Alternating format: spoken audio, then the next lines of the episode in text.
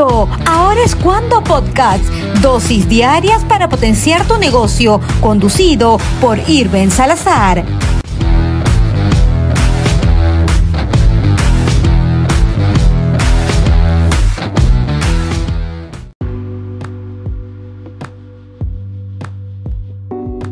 Buenos días, buenas tardes, buenas noches con todos. Nuevamente por aquí en un episodio más. Ahora se viene un tema muy interesante, ya sea que estés emprendiendo, estés en un trabajo o estés haciendo algo, pero con todo esto de la pandemia estés muy estresado con temas de ansiedad, ese tema te va a caer a pelo. Porque vamos a hablar sobre también el tema de la alimentación. Así que vamos a presentarte a una amiga de, años de la selva su encanto. Así que, eh, Janet, bienvenida, bienvenida a este podcast, a este nuevo episodio de Yo Ahora es Cuando. Preséntate un poquito para poder conocerte. Hola Irving y hola a todos los que todos los que te escuchan. Yo estoy muy feliz, como siempre, de conversar contigo porque sale por allí alguna idea emprendedora. Me incentiva siempre a, estar eh, poniendo un poco más en, este, en esta empresa, en este emprendimiento que tengo propiamente de la nutrición, ¿no? Y qué más eh, feliz de conversar contigo sobre estos temas y ayudar un poco a todos los que eh, nos están escuchando o viendo de pronto, porque me imagino que, que también sale por ahí en algún lugar nuestras caras.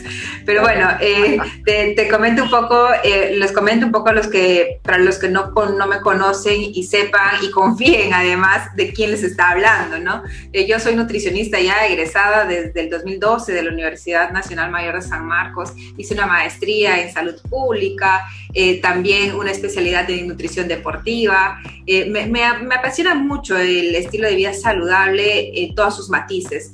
Eh, y, en, y, en, base a eso es que descubro que no solamente la alimentación eh, o el estilo de vida saludable se basa en la alimentación, sino tiene otros eh, pilares más fuertes que lo vamos a ver a lo largo de esta conversación y vamos a desterrar de, de paso también algunos mitos, ¿no? Como por ejemplo que la alimentación es el 70%, el ejercicio un 30% y demás.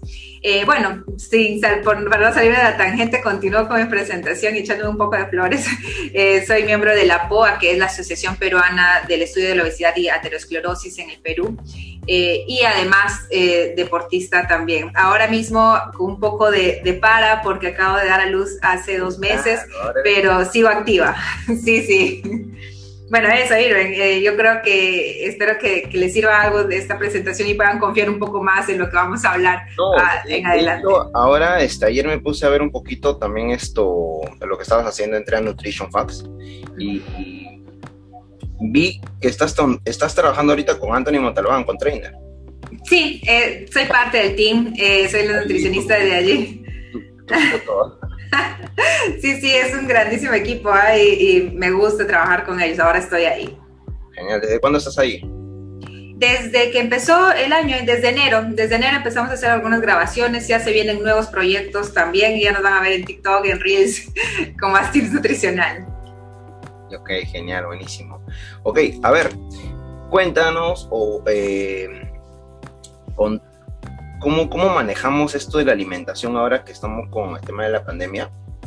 muchos están esto, con esa ansiedad, ¿no? Porque ahora he visto a algunos, algunas personas que, que han subido así de pronto de peso. Sí, mira, ¿a quién no le ha pasado, Irving? Eh, creo que a todos los, los, que nos van a escuchar se van a sentir identificados en algún momento, que al inicio de la pandemia nos creíamos como que hasta chef, ¿no? Nos salía por ahí nuestro lado de querer preparar esto, querer hacer lo otro, lo que nunca hacíamos, y comíamos un poco más este, de pronto eh, de harinas.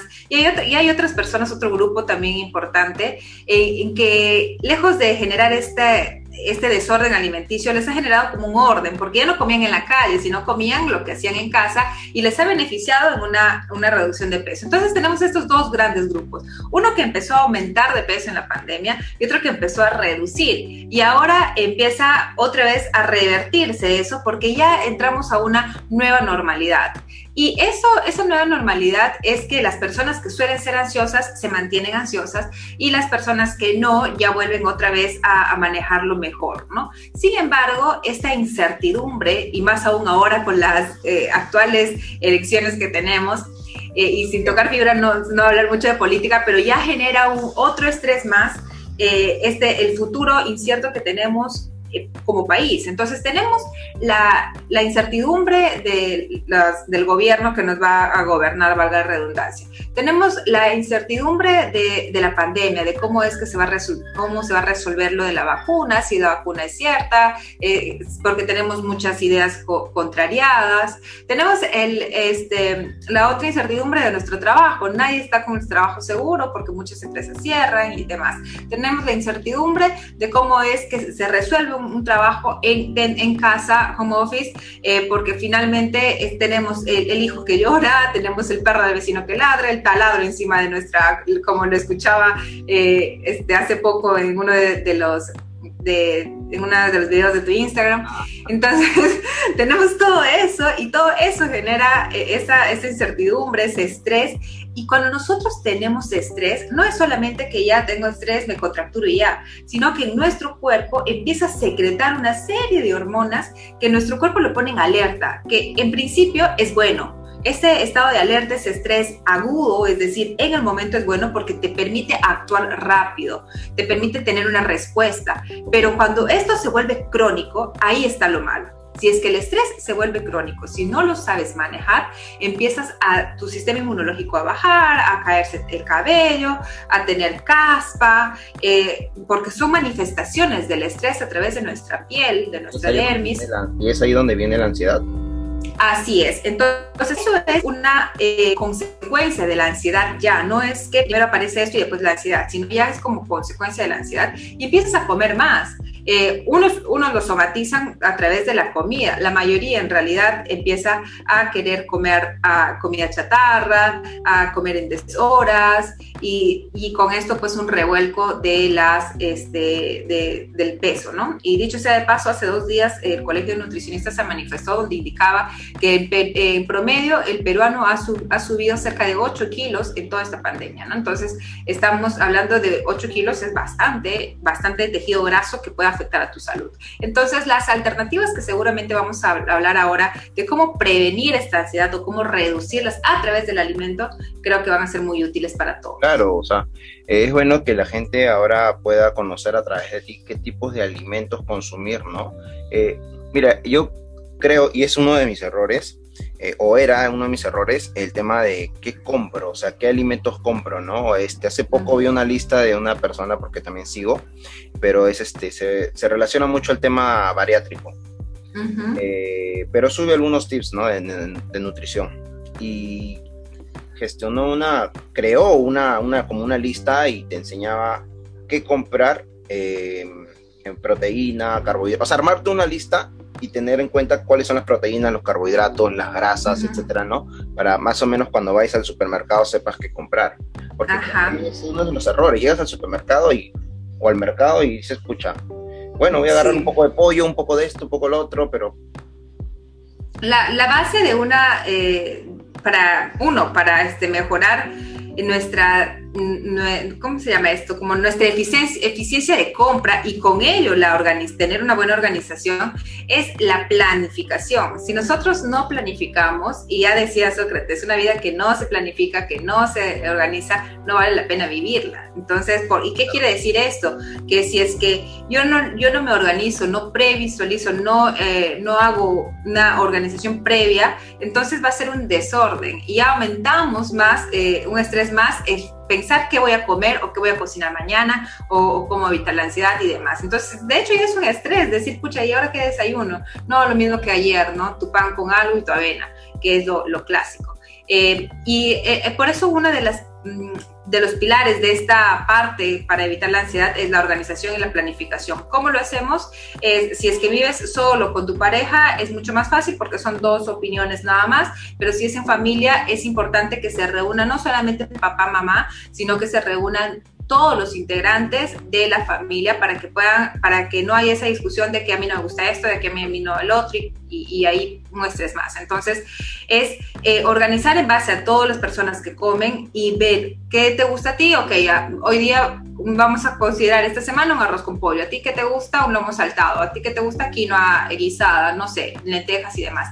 Entonces tenemos como un, eh, ya como una lluvia de ideas de comidas que nos gusta y sobre eso se va planificando el mes o la semana. Eh, y entonces, por ejemplo, dices, vas a comer arroz con pollo, lentejas con pescado, quinoa guisada, y este, una, eh, algo de pasta, ¿no? Y ya vas haciendo tus compras, por, tu lista de compras. Pero por otro lado, también es bueno, no solamente es eh, qué, qué, es lo que me gusta y qué voy a comprar, sino qué es lo saludable y tener ese balance. Y ahí está justamente lo que me comentas, en que tiene que haber, no solamente voy a ir a la tienda y voy a comprar puro este, cereales, tengo que comprar también vegetales, frutas que no sean perecibles para que duren un poco más, eh, proteínas y y que y acá haciendo un acápite de la proteína, una de las maneras de reducir la ansiedad es incluir proteínas en todos tus tiempos de comida, en el desayuno, en el almuerzo y cena. Ahora profundizo en eso, pero en la, como parte de la organización tenemos que tener por lo menos un alimento, un tipo de alimento de cada macronutriente un tipo de proteína, un tipo de, cereales o, o, carbohidratos en general y también de reguladores que vienen a ser las frutas y verduras, ¿no? Esa, esa lista, eh, tener esa lista clara y cómo saber cuál es proteína, cómo saber cuál es grasa y demás, eh, para eso es la información y para eso están ustedes ahí escuchándonos, para que puedan ir tomando apunte de qué es, qué alimentos son tal y cual y saber elegir. ¿Qué te parece, Janet, si ahorita solamente eh, para que la gente pueda tomar nota que está escuchando el podcast, de repente puede retroceder nuevamente ahora este, este audio, ya sea lo están escuchando chicos en Spotify, Apple Podcast, Google Podcast y ahora también en Amazon Podcast. Entonces, eh, a ver, cuéntanos cuáles son las proteínas, cuáles son los carbohidratos, cuáles son esas grasas saludables. Sí, eh, las proteínas son todos los alimentos derivados de fuente animal. Eh, por ejemplo, es el pollo, el pavo, el pescado, las conservas de atún, de pollo también. Eh, este, vemos los huevos, huevos de codorniz, de gallina, de aves en general y los derivados lácteos, como por ejemplo tenemos la leche propiamente dicha, el queso, el yogur, de preferencia todos estos descremados y este, tenemos algunos preparados como el jamón de pavita. Los embutidos no los recomiendo en general porque es más grasa que, y grasa no tan buena eh, que proteína. Pero el jamón de pavita, eh, por como está a base, hecho a base de pechuga de, pavo, se considera como una fuente proteica. Entonces, no, el, jamón de pavo. Eh, y el atún, la lata de atún. Ah, sí, las conservas de atún también eso también es una proteína. Ajá. Entonces, es, todo alimento derivado de fuente animal es una proteína. Eh, por ejemplo, en el desayuno yo puedo eh, eh, elegir yogur griego, queso, huevo, atún, que son los más comunes, ¿no? Porque ahí no se pone pescado. Bueno, al menos aquí me imagino que te escuchan en, muchas partes, pero aquí en, Lima propiamente no es que se va comiendo otro tipo de proteína, pero es importante incluir. Entonces, por ejemplo, un desayuno donde es pan con palta y una taza de avena, como comúnmente era cuando salías a trabajar y, entrabas a, a tomar tu desayuno rápido en la esquina de, tu casa era eso. Entonces, no, ¿dónde está la proteína? No hay y por lo tanto eh, estaba siendo deficiente tu alimentación. Ahora estamos en casa, puede ser un poco mejor eh, y poner un pan con palta, eh, una taza de, de café o infusión y acompañamos con huevos sancochados. Entonces ya tendríamos una fuente proteica. Otro, en el almuerzo obviamente ya lo cambiaría, ya no sería huevos, podría ser un pollo, un pescado y aprovecho acá en mencionar la importancia de comer pescado, que lo ideal es por lo menos de dos a tres veces por semana y más aún en esta pandemia, porque el omega 3 del pescado nos ayuda a reducir el riesgo de los efectos adversos o de las, eh, de las consecuencias de, de, este virus, ¿no? El omega 3, la vitamina D, la vitamina D3 también. Y eso es lo que tenemos que, incluir. Bueno, eso con respecto a las proteínas y, con, y en la cena de todas maneras, también incluir ahí, de pronto una, lata de atún nos salva eh, y no hay mucha preparación y también está bien. Luego con las grasas, hay dos tipos de grasas, grasas saludables y grasas malas, para por llamarlo de alguna manera. Las grasas saludables son las grasas vegetales, la mayoría de grasas vegetales, eh, como por ejemplo la palta, la aceituna, el aceite de oliva, el aceite de sacha inchi, este, los frutos secos como las nueces, pecanas, almendras, cashews y tenemos también el este, otra, otra grasa saludable, las semillas, las semillas de chía, de linaza, de hemp, eh, de girasol.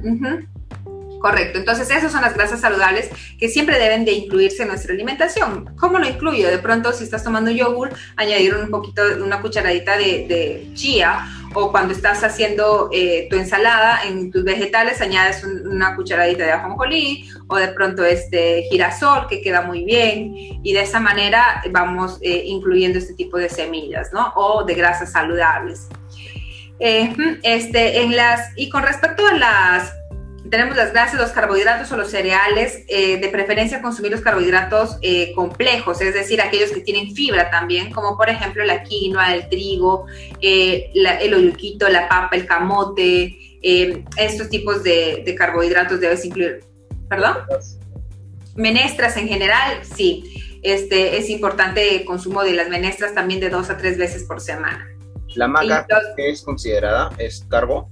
Sí, la, maca es un carbohidrato, es un energizante por excelencia. Entonces, si es que tenemos la oportunidad de incluirlo en nuestro desayuno, eh, maca estaría buenísimo, ¿no? Siempre la variedad va a estar lo, exquisito de la nutrición. O sea, no, todos los días avena, tampoco maca, sino un día maca, otro día avena, de pronto la otra semana sí. Correcto. Claro, Aunque yo era amante antes cuando la, la normalidad, era amante de la quinoa, pero esa de afuera. Buenísima, ¿no? Siempre quise hacerlo, pero no, nunca me salió. Sí, tienen ahí un secreto. Genial. Ok, entonces eso vendría a ser el tema de proteína, carbohidrato y grasas, ¿no? Sí. Eh, dentro de esos tres conjuntos, las verduras va dentro de... Las verduras y las frutas es otro grupo que se llaman reguladores, porque regulan el sistema inmunológico y de defensa. Eh, esto es, importante, según la Organización Mundial de la Salud, nos indica o nos recomienda consumir cinco raciones al día, tres que sean este, frutas y dos vegetales, ¿no? Entonces, eh, yo podría comer fruta en el desayuno, en la media mañana, en la media tarde, o si es que me hago una ensalada de frutas, ya solo en el desayuno, el resto del día no, porque ya estoy consumiendo ahí suficiente cantidad de frutas, y las verduras sí en tu almuerzo y por ahí en tu cena de pronto. No es necesario que sea una ensalada copiosa, basta que cojas un tomate, eh, lo picas limón, sal y ya está. Otro día pepino, otro día espinaca y así. Pero este, lo, importante está incluir por lo menos un vegetal de forma diaria para asegurar esos antioxidantes eh, que necesitamos. Los antioxidantes es importantísimo su consumo porque nos van a ayudar a eliminar los radicales libres que pueden causar daño en tu organismo. Claro, perfecto. ¿Y qué hay, Janet, de esos? Vamos con el tema de, vamos a algunos mitos. Hay personas que a veces no quieren consumir, eh, no quieren comer, eh, o algunos prefieren quitarle el tema de, vamos, con el tema de quitar. A ver, algunos quieren quitar el arroz en las noches. Ajá. consideran que es malo, qué sé yo. Hay otros que no comen en las noches. Porque ya con el almuerzo o, creo que el lonche, que es más o menos tipo 6, ya basta, suficiente, ya no más. Eh, Mire, está mal. Ah, ambas opciones van bien, pero hay que contextualizar. Eh, por ejemplo, si es que yo me baso en la crononutrición, la crononutrición este, estudia o es la disciplina que indica que hay determinados momentos en qué alimento se debe de priorizar a determinada hora. Por ejemplo, nuestra, eh, los carbohidratos se deben priorizar o aumentar la cantidad durante el día y después de las 3 de la tarde ya reducirlas o eliminarlas porque eh, ya nuestro cuerpo no está predispuesto hormonalmente por la insulina a, a tolerarlas a un 100%. Entonces, si es que puedo restringirlos, evitarlos, bacán, y, y, está aceptable. Pero ojo, si es que yo hago, yo entreno en la noche, definitivamente esta ingesta de carbohidratos va a ser necesaria para mi recuperación muscular. Entonces se contextualiza. Si es que yo soy una persona sedentaria y estoy, eh, yo preferiría aumentar mi consumo de carbohidratos durante el día hasta el almuerzo y después por la noche reducirla y trabajar solamente con un consumo de proteínas y grasas saludables para respetar ese, ese horario en el que mi cuerpo va este, siendo más eficiente o menos eficiente con respecto a, a este tipo de macronutrientes. Las personas que no comen en la noche, si es que no comen porque quieren bajar de peso, pero se mueren de hambre, es un daño tremendo que se le está haciendo a su organismo porque no se está respetando el hambre fisiológico y la señal que se le está dando. Y por lo tanto, más adelante podemos tener efectos adversos como atracones, mayor ansiedad, este, un efecto rebote, ya en la noche me va generando mayor ganas de comer porque no hay ese estímulo de la recompensa, en fin este, se, también se, se desregula la saciedad y el hambre, o sea, la hormona de la saciedad y el hambre, cuando no hacemos caso a un hambre fisiológico. Este, y aquellas personas que que comen un montón, que comen arroz en la noche, por ejemplo, siendo sedentarias, definitivamente les va a ir mal, porque más adelante podríamos generar esta resistencia a la insulina o diabetes, por ejemplo. Pero si es que son, llevan una vida activa, hacen, practican deportes, este, están eh, siempre en actividad constante, no pasa nada, su cuerpo lo necesita y lo requiere. Eh, respondiendo ya de forma categórica a tu pregunta, la respuesta es ambos casos están bien, pero se debe de contextualizar. Perfecto. Ok, y también hay otra pregunta de personas, porque hay personas, en este caso ya te hablo de emprendedores eh, que chambean igual de noche y usualmente ya se levantan tipo 10, 11 y, Ajá. tarde. Ajá. A eso se le conoce o se le podría decir, eh, no al ritmo de vida que llevan, pero usualmente cuando se desayuna tarde es cuando llevas un, haces un desayuno intermitente, si no me equivoco, ¿no? Sí, se llama ayuno intermitente. Ayuno. Este, pero eh, lo que ellos hacen, o sea, su, su día a día, está bien. Eh, el ayuno intermitente es una estrategia nutricional buena, eh, tiene múltiples beneficios tanto para la salud este, como también para la pérdida de grasa.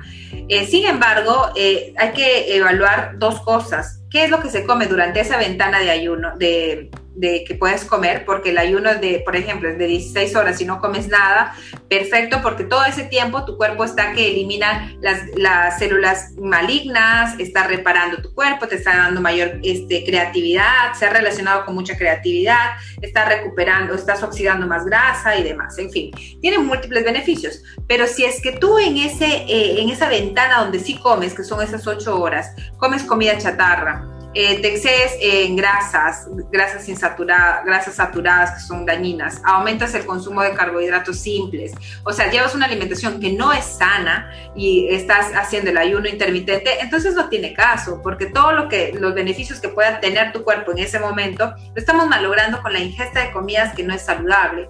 Y por lo tanto no es bueno. Con respecto a los horarios, los horarios son independientes, como mejor se les acomode. Por ejemplo, en mi caso, cuando yo hago ayuno intermitente, lo hago en la noche. Mi última comida es a las 6 de la tarde y mi primera comida es recién a las 10 de la mañana. Esto, eh, como almuerzo a las 12 y media, una, para no llenarme mucho, como nada más que una proteína y como un par de huevos. Eh, y después ya viene mi almuerzo. Está bien siempre que dentro de esa ventana eh, comas o tengas todos los nutrientes que tu cuerpo lo necesita. El problema está en que si yo hago un ayuno por dormir, por acostarme tarde y dormir, este, levantarme tarde eh, y paso esas horas de, de, desayuno, un día sí, otro día sí desayuno, otro día no, y otro día hago ayuno y demás, entonces ahí sí estamos malogrando eh, ese ritmo y ese reloj interno que tenemos, ¿no? Porque recuerda que cuando nosotros, eh, si estamos acostumbrados a desayunar a las 7 de la mañana y A o B motivos desayunas a las 10, ya tu ácido clorhídrico ha secretado y sientes ese ardor. Y el ardor es porque hay ácido en tu estómago que se ha secretado porque ya tu cuerpo, ya tu mente sabe que a esa hora desayunas y como no ha encontrado comida, te está lacerando. Eh, y eso es lo que está y eso es lo que pasa, ¿no? Entonces, eh, está bien el ayuno intermitente como estrategia nutricional, pero hay que cuidar eh, esas matices que te comento. Y cuando lo lleves adecuadamente, ¿no? obviamente bajo un control nutricional eh, y, dirigido de un especialista. ¿no? Sería lo ideal. Ajá. Quería, ahorita se me vino a la mente algo y quería aprovechar. Sé que en esta pandemia muchas personas, al igual que tú, han sido mamás y ha sido todo un, un reto ha sido todo un reto. Esto, sin embargo, esto, ¿qué recomiendas tú si algo pequeño para aquellas mamás que, que, que, primerizas o, o, ya tienen su segundo o tercer hijo, pero en esta pandemia? O sea, ¿qué tipo de alimentación deberían darle a sus hijos y qué, debería, qué deberían ellos consumir ahora más que nunca? Ajá. Acá hay dos aspectos, ¿no? La mamá que está dando el lactar y que el bebé lleva la alimentación este, exclusiva, lactancia exclusiva, eh, y el otro aspecto es que ya los bebés o los niños están comiendo y que a ellos también hay que cuidarlos, ¿no?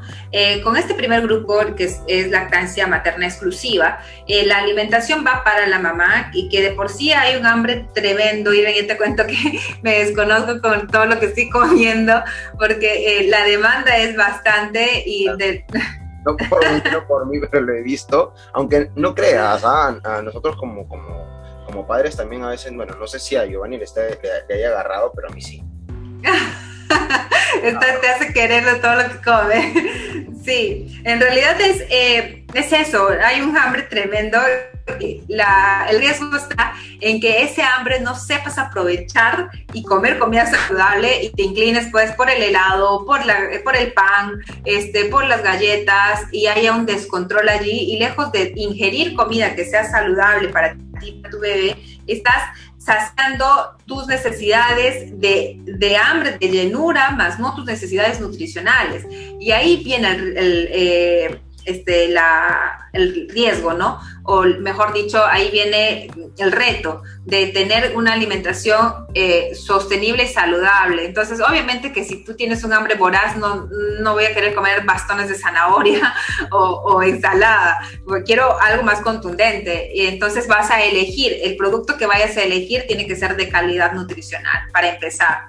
entre frutas, pues, no, no quiero decir que no puedes comer galletas ni postres, pero trata de elegir postres que sean con insumos saludables o los puedes hacer tú misma. Eh, que puedes comer pan, no pasa nada, pero también una cantidad limitada y moderada, ¿no? Hay que, hay que consumir verduras y frutas lo más que podamos, eh, sin tener ningún tipo de restricción, pero tampoco descuidando un desayuno, un almuerzo y una cena contundente con bases y los pilares de una alimentación saludable que yo lo venía diciendo. Y el bebé no le va a faltar nada. Entonces hay que tener una adecuada hidratación también con los niños que eh, ya, ya comen, ya tienen una alimentación complementaria, allí también hay otro gran grupo vulnerable en que debemos de cuidar, no solamente es eh, cuidar que, coman, que se llenen con fruta aplastadita y con este papa, un purecito y ya, sino hay que cuidar el aporte de proteína. Te cuento aquí que hay una cifra alarmante que el 60%, cerca del 60% de niños que tienen una alimentación complementaria tienen deficiencia de proteína y por eso los niveles de anemia en, nuestra, en nuestro país es grande, eh, porque hay esa deficiencia del consumo de proteínas, ¿no? Eh, así que no hay que descuidar eso, ya saben dónde lo encontramos, dónde encontramos. Yo recomendaría ahondar también en, vísceras como el higadito, la sangrecita. Creo que es uno de los pocos países que comemos sangrecita y tenemos esa dicha porque es un alimento barato y es un alimento muy nutritivo. Sí, sí, sí, totalmente. Me encanta a mí. Lo personal, a mí me encanta la sangrecita. Sí, es rica. Sí, delicioso, o sea, ya sea en almuerzo o como un sándwich. Sí, eh, eh, por ejemplo, la sangrecita reemplaza muy bien cuando haces un chaufa, este, le puedes poner ahí y como coagula queda bien, también queda en la, este, la, reemplaza la carne molida cuando vas a hacer un arroz tapado, en vez de hacerlo con carne molida con sangrecita, ¿no? O en la tortilla, haces un, bates el huevo, le pones un poco de sangrecita. Hay diferentes maneras donde no necesariamente se tiene que sentir el sabor de sangre. Claro, buenísimo.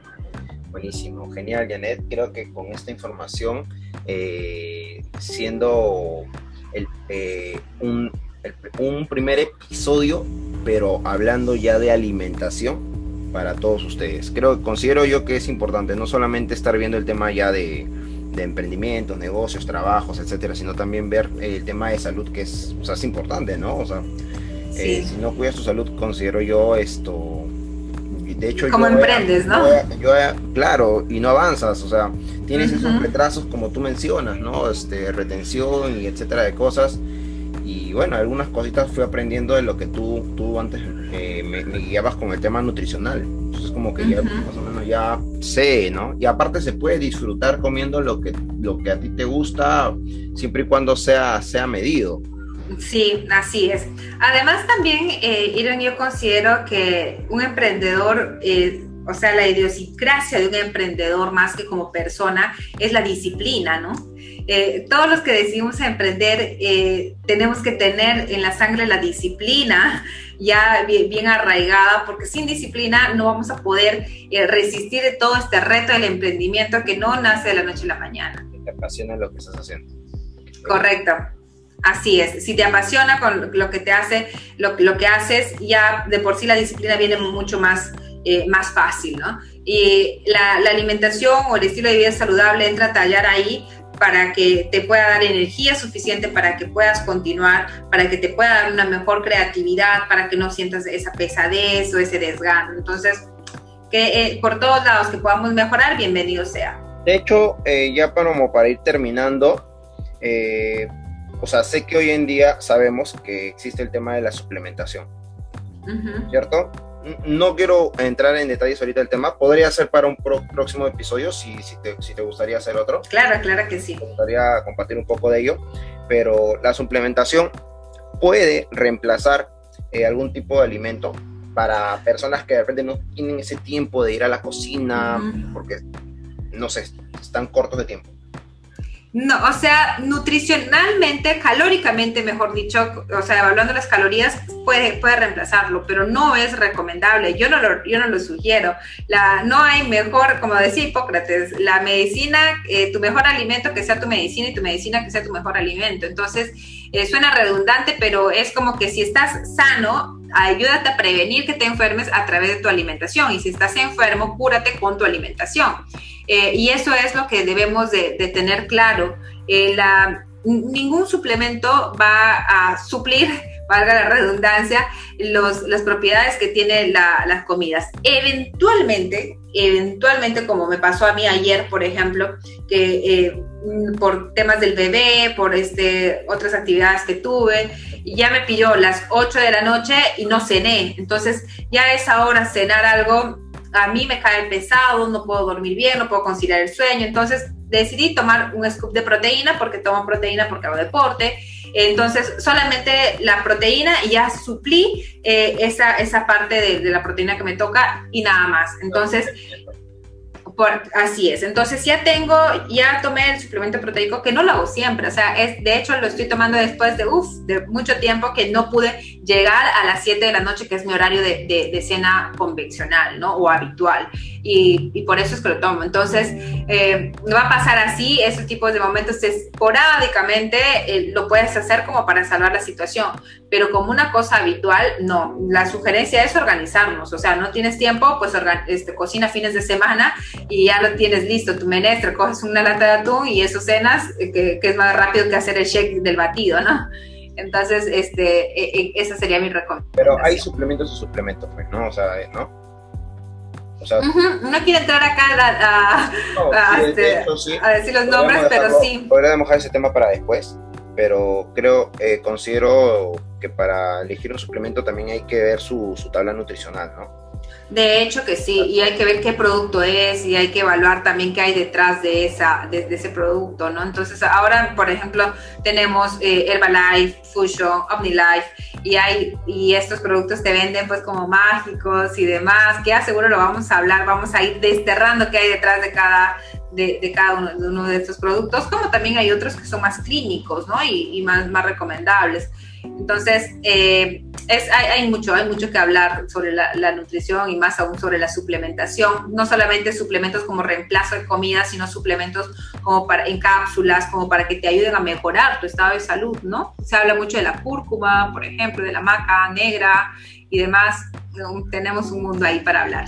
Genial, buenísimo. Bueno, Janet, muchas gracias por, el tiempo, por el tiempo y por compartir eh, con todos nosotros un poco sobre el tema de alimentación. el de la lista creo que ahí van a estar repitiendo a cada rato. este, sí es bueno considerar, saber que cuáles son las proteínas, carbohidratos y cuáles son las grasas saludables, ¿no?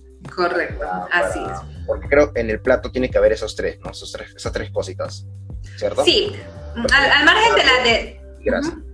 Al margen de la distribución, porque el plato saludable te indica mitad del plato vegetales, un cuarto del plato carbohidratos y otro cuarto proteína, al margen de ello, que es algo estandarizado y la cantidad tiene que ser personalizadas, es la proporción, ¿no? Que tiene que haber eh, estos tres tipos de nutrientes por lo menos en cada tipo de comida.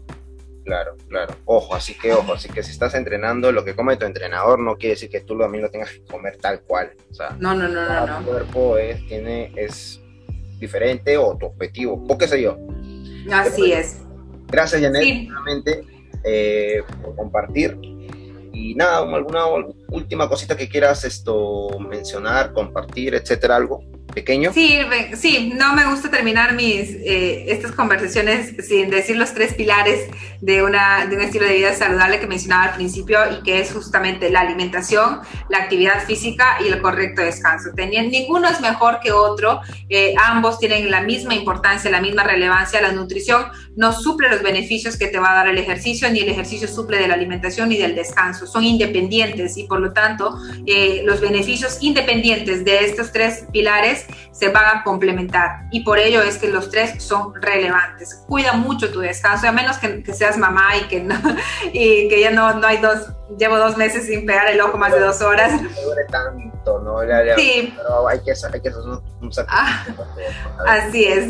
Entonces, a, menos que pase eso o algo que te impida estar, este, conciliar el sueño por lo menos tus siete horas, definitivamente es... Mm, si, no, no vamos a lograr ese equilibrio, ¿no?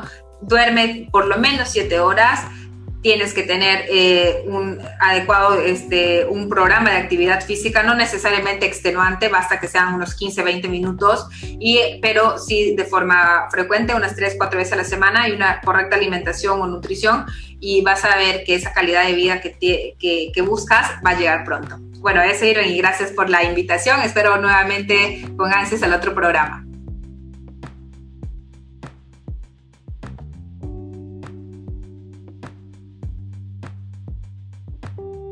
Eh, ¿Cómo te encontramos en redes sociales, Janet?